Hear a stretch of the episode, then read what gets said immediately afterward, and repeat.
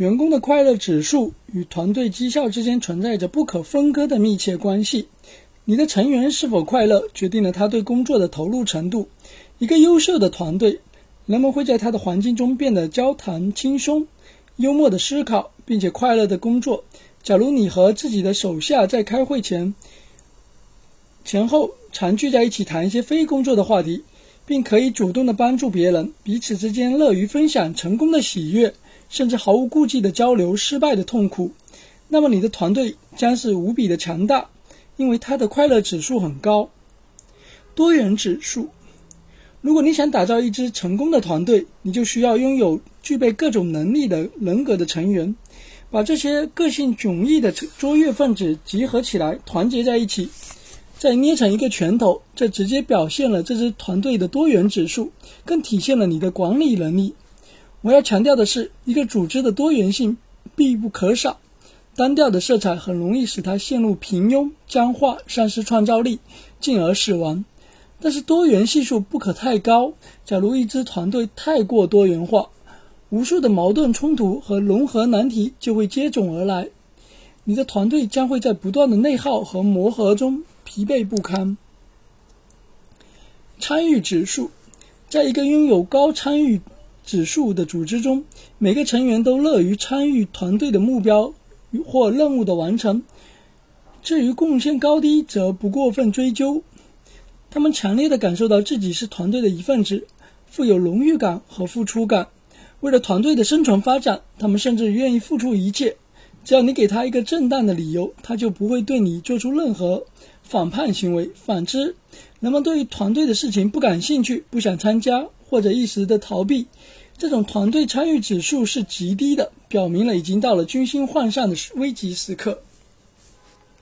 倾听指数对于高效团队来说，成员包括管理者之间互相倾听的能力，可以。说是最鲜明的特征之一。如果能，你们之间能够做到单纯的聆听，而不加入自己任何判断，成为一个很好的倾听倾诉伙伴，这个团队的倾听指数就达到了及格线。管理员必须深知成员的贡献，每名成员之间也要如此。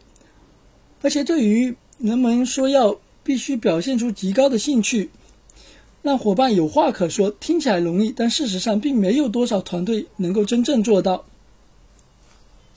沟通指数，这体现了成员之间相互信赖和彼此交流愿的意愿。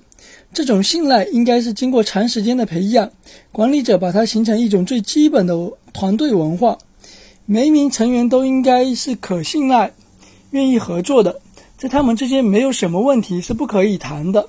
聪明的领导者在任何场合都会鼓励讨论，提供沟通的环境，维护沟通的平等规则，而且不加入他个人判断。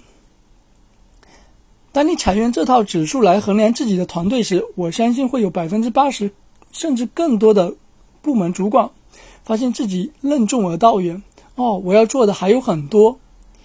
几乎每一名接触到团队指数评估的管理者都对我坦诚，他们直到此刻才意识到什么是一支真正的团队，以及如何建设经营，使自己成为名副其实的领袖。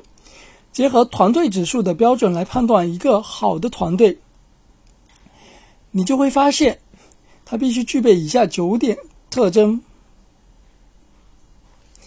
目标清晰坚定。